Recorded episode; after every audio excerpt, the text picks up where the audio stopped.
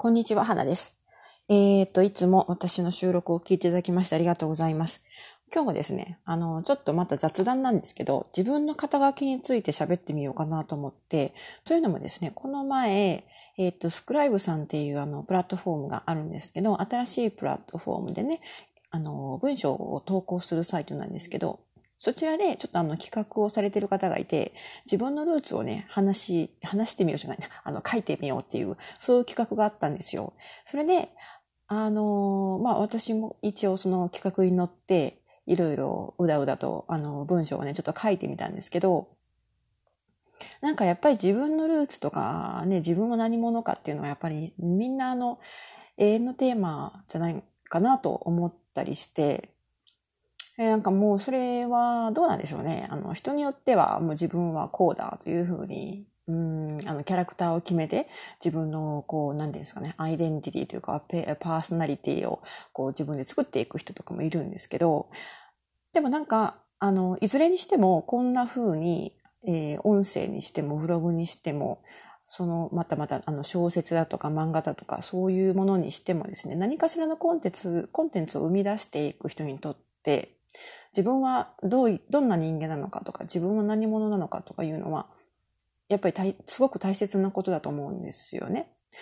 それはもういつまでどこまで行っても答えが出ないかもしれないんですけれども、でも実際例えば、あの、名刺とか作るときに私も以前名刺を作ったことがあるんですけど、その時にすごく悩んだんですよ。自分のタイトルって何だろうと思って。自分は何者なのか何様なのか、自分の職業とかね、タイトルとかポジションとかってどう書けばいいのかなと思ってて、って結局何も書けなかったんですけど、それでちょっとまあ改めてこの肩書きとかアイデンティティとかコンテンツを配信する上での自分は何者なのかということについてちょっと喋ってみようかなと思ってますので、もしちょっとあの少しでもね、興味を持っていただいたら最後までお付き合いください。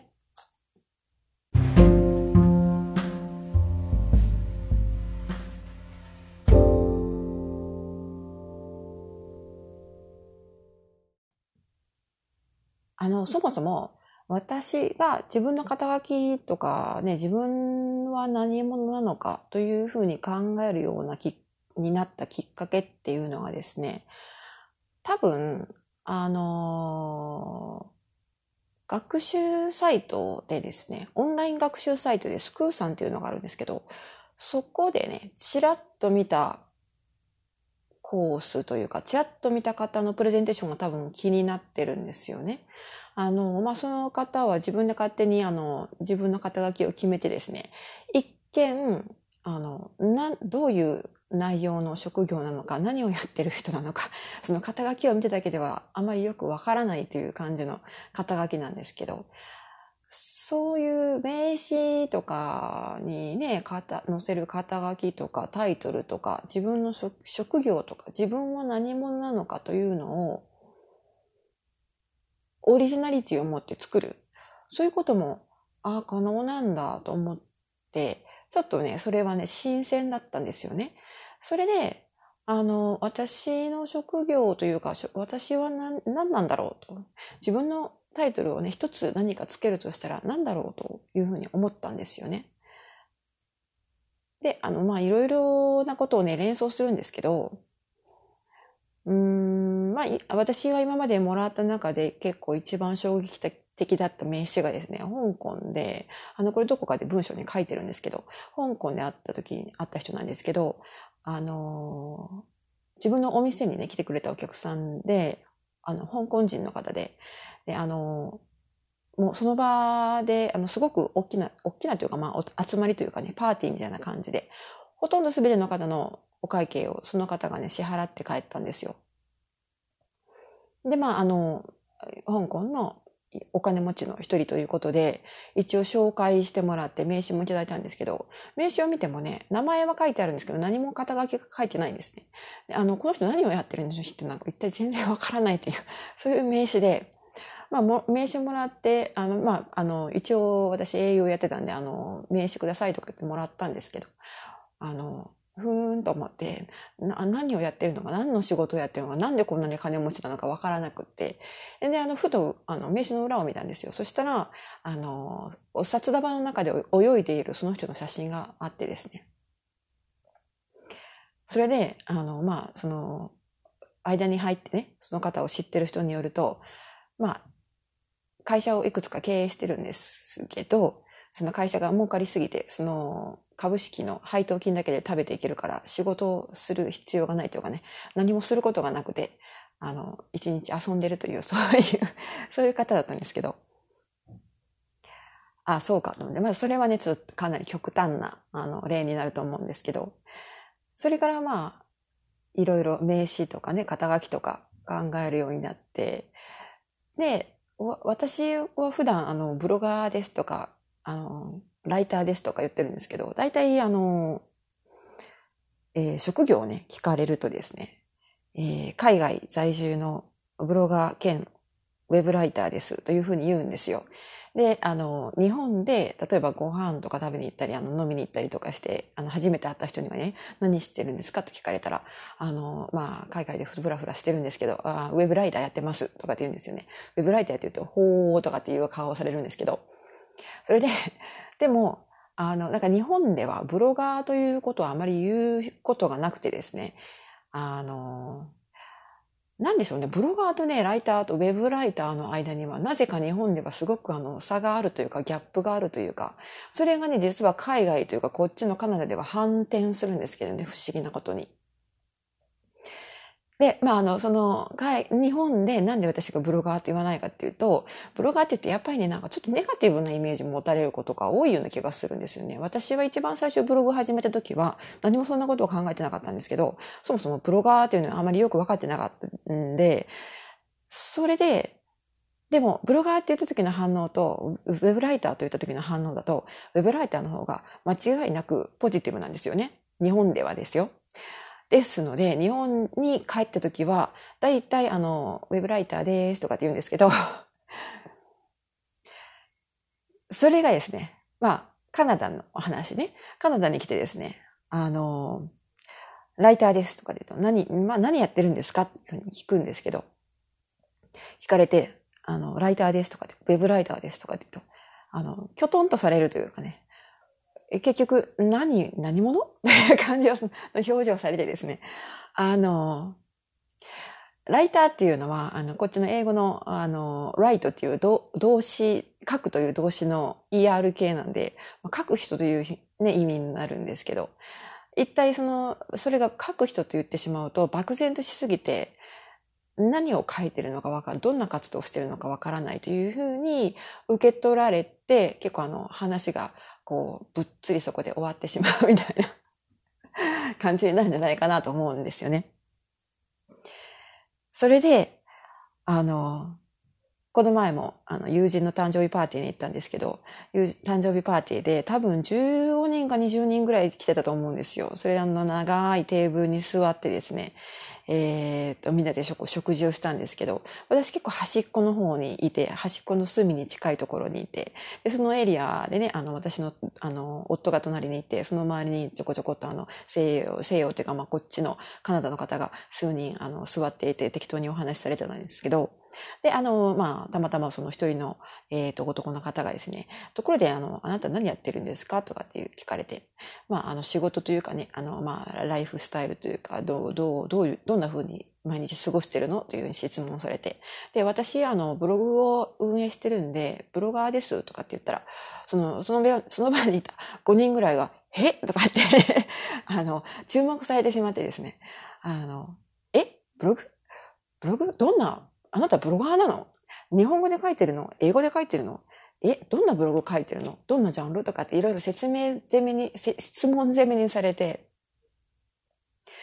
えそ、そこであの、わーっとちょっと湧いたんですけど、ちょっとそのテーブルの反対側の端にいた私のその友達というか誕生日の女性の旦那さんがですね、まあホストですね、がね、私の方に向かってね、あの、その湧いてるのを聞いてですね、賑やかになってるのを聞いて、あの、あのブログいくつやってるんだよ、教えてやるよ、とかって言って でもその時彼は、彼らは私があの、かなりたくさんの複数のブログを運営してるのを知ってたんで。で、まあ私はあの、とりあえず、まあ2、30個ぐらいかなとかで控えめに言ったんですけど。ってなわけで、とにかく何を言いたいかというと、海外ではブロガーの方が圧倒的に印象がいいんですよね。多分、あのもう本当に日本のブロガーというあの、に、あ、も、あブロガー、日本のブロガーが持っているイメージ、ネガティブなイメージというのはこっちでは全くなくて、むしろ自分の言いたいことを自分のい、あの、意見を自分の文章とか自分のスキルで、こう、公に、パブリックに、えー、配信してる、発信してる、すごい人みたいな、そういう一種の尊敬の目で見られるというかね。そういう風な雰囲気の違いに私はちょっとびっくりして、まあ嬉しかったんですけど。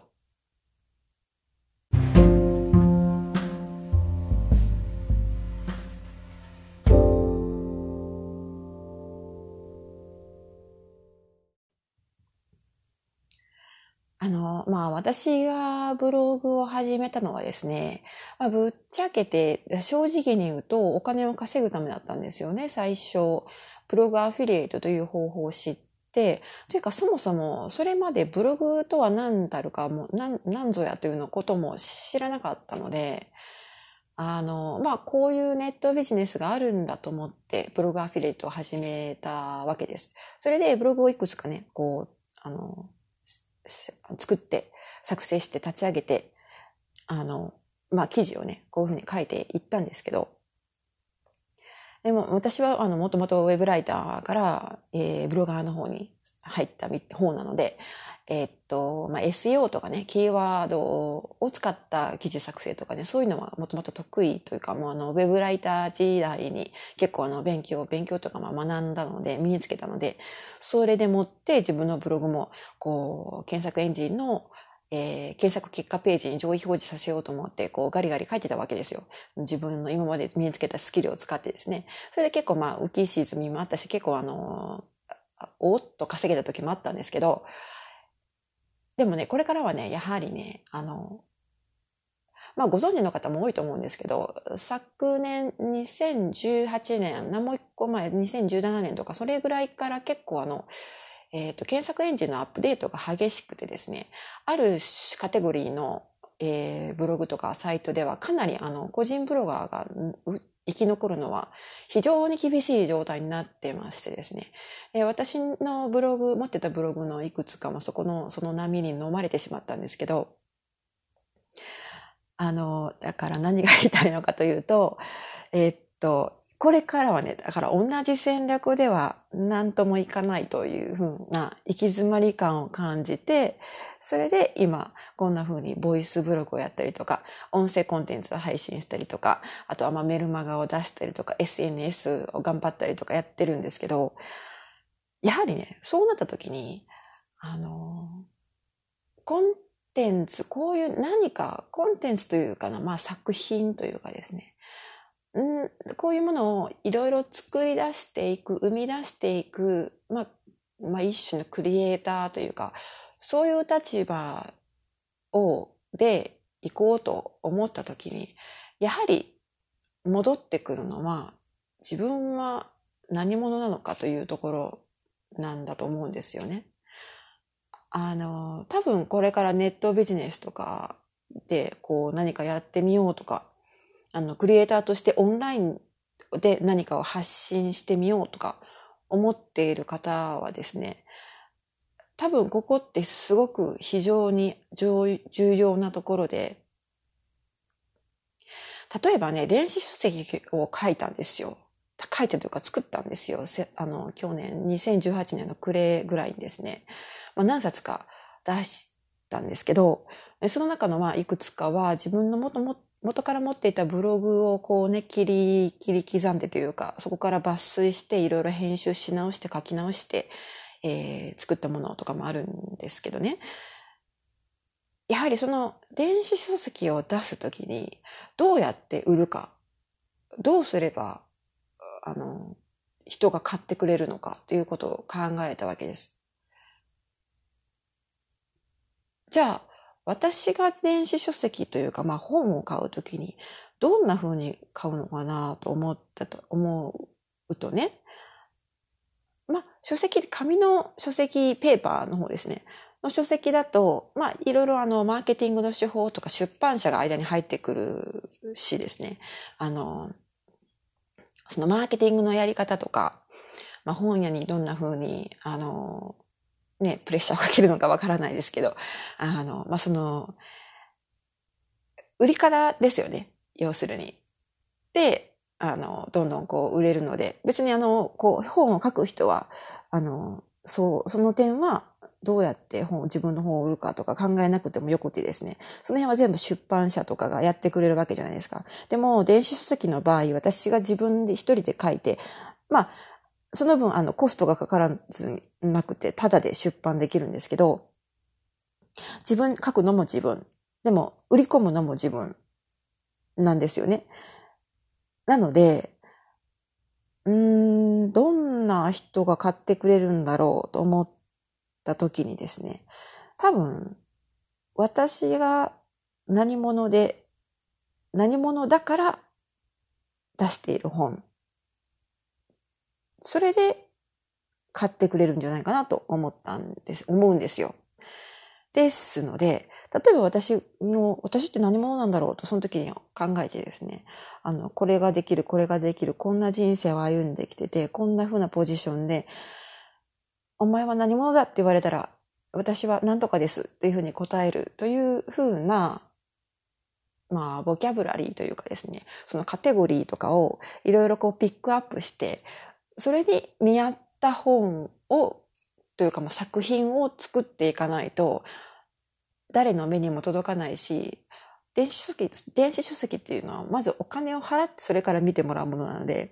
ブログとかこうオンラインで無料で流れてるものはね、あの、まだ無料、無料だからそこをチラッと最初読んで、それから買うか買わないかやめあの考えることもできるんですけど、電子書籍の場合はそうはいかないので、あの、自分が何者なの何何者なのか。で、その何者なのかに見合ったカテゴリーの本を出そう。こういう人が書いてる、こういう本だから買ってみようって思わせるようなものを作っていかないと売れるわけがないと思ったんですよね。だから、やっぱり自分が何者なのかっていうのを、こう、考えて、決めて、行動するっていうことがとても大切になってくると思うんです。一人のクリエイターとして。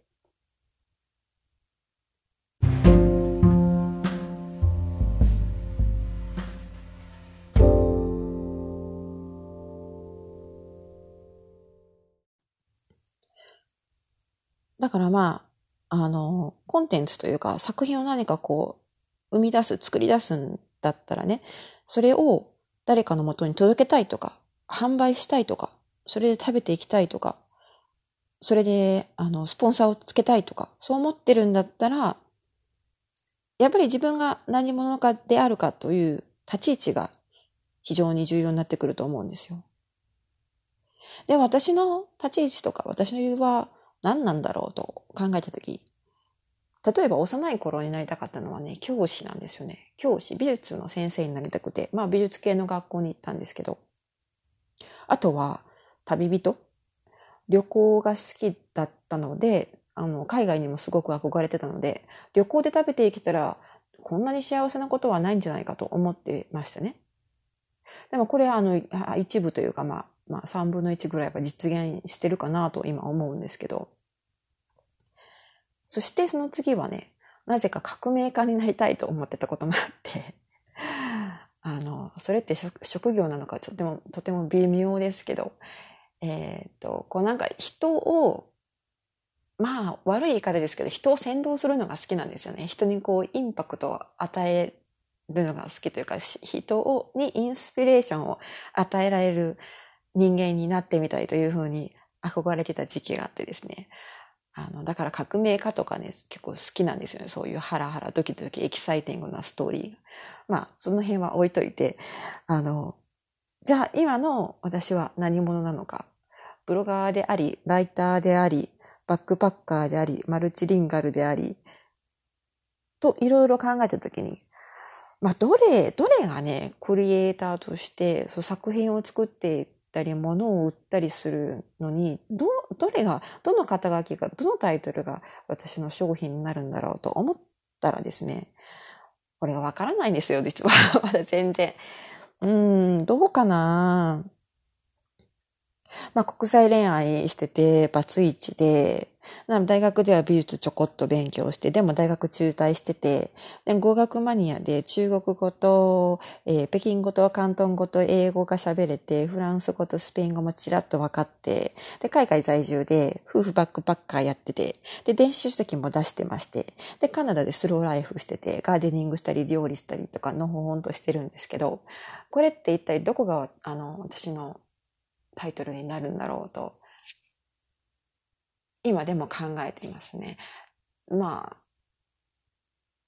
どうなんでしょうね。そういう時に今回そのスクライブさんの自分のルーツというのが飛び込んできて、ああ、これは面白い企画だと思って乗ったんですけど、まあそういうふうにたまにはね、自分のことを改めてじっくりどっぷり考えてみることもなかなか有意義な時間だと思うんですけどね。まあ、とにかく次に名刺を作るとしたらどんな肩書きをつけるかあの今からいろいろ考えてですね多分多分ウェブライターというのはもう書かないかなと思うんですけどうん、まあ、できればね、ウェブライターからも足を洗いたいなとか思ってるところもあってですね。ですので、ただまあ、ライターというか物書きとかね、その辺からはちょっと離れたくない。いつまでもやっぱりこう文章を書いていたいと思うし、ブログも書いていたいと思うし、かといってこう、ボイスブログとかも好きなんで、ボイスブロガーとかそういうあの、ちょっとなんかニューな感じのタイトルもいいかなと思ったりして。まあ、どうでしょうかね。あの、これからどんどん社会も多様化していくので、新しい職業とか、もうなんか聞いただけでは意味がよくわからない肩書きとかも、どんどんどんどん出てきそうだと、な感じもしますけど。まあでも結局はあれですね。花旅人さんでいいのかなとも思いますね。はい。まあそんな感じでダラダラ喋ってみました。